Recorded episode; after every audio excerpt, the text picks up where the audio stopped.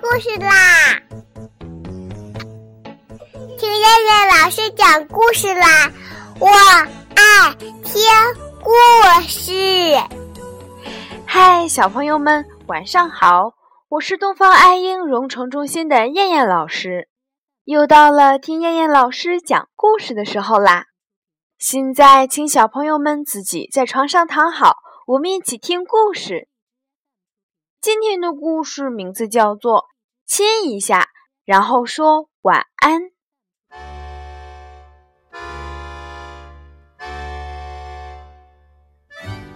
每天晚上，当小猫咪爬上小床要睡觉的时候，小狗会静静地走过来，轻轻地亲小猫咪一下。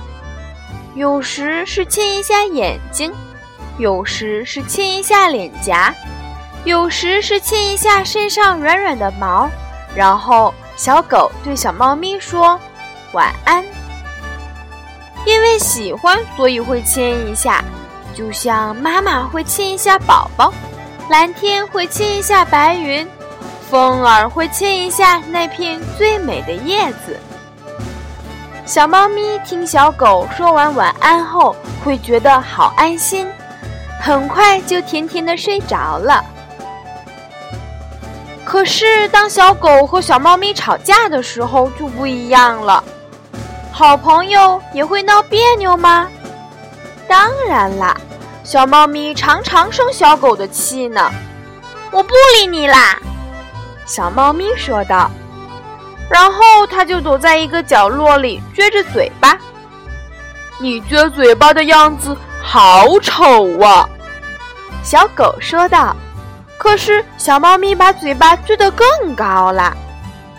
小猫咪生气的时候会不理小狗，所以小狗就不能亲小猫咪了。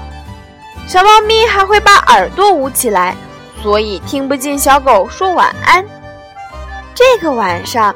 小狗和小猫咪都会不开心，连他们做的梦也会不开心。小猫咪梦见自己在追毛线球，毛线球咕噜咕噜滚得好快呀，小猫咪追不到它。小狗，小狗，帮我捉住毛线球！小猫咪说道。可是小狗在哪里呢？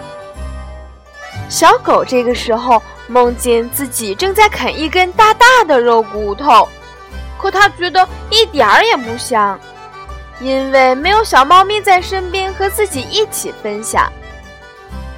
做梦的小狗和小猫咪都感到很孤独，好朋友怎么能让对方觉得孤独呢？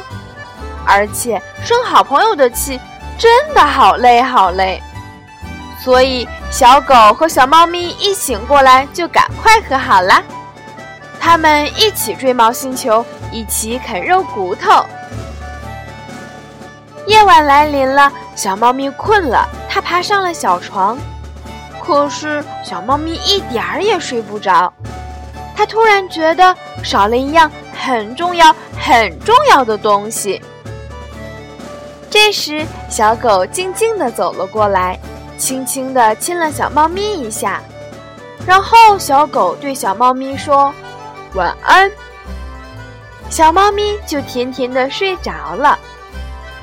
今晚，小狗和小猫咪都会做一个很快乐的梦。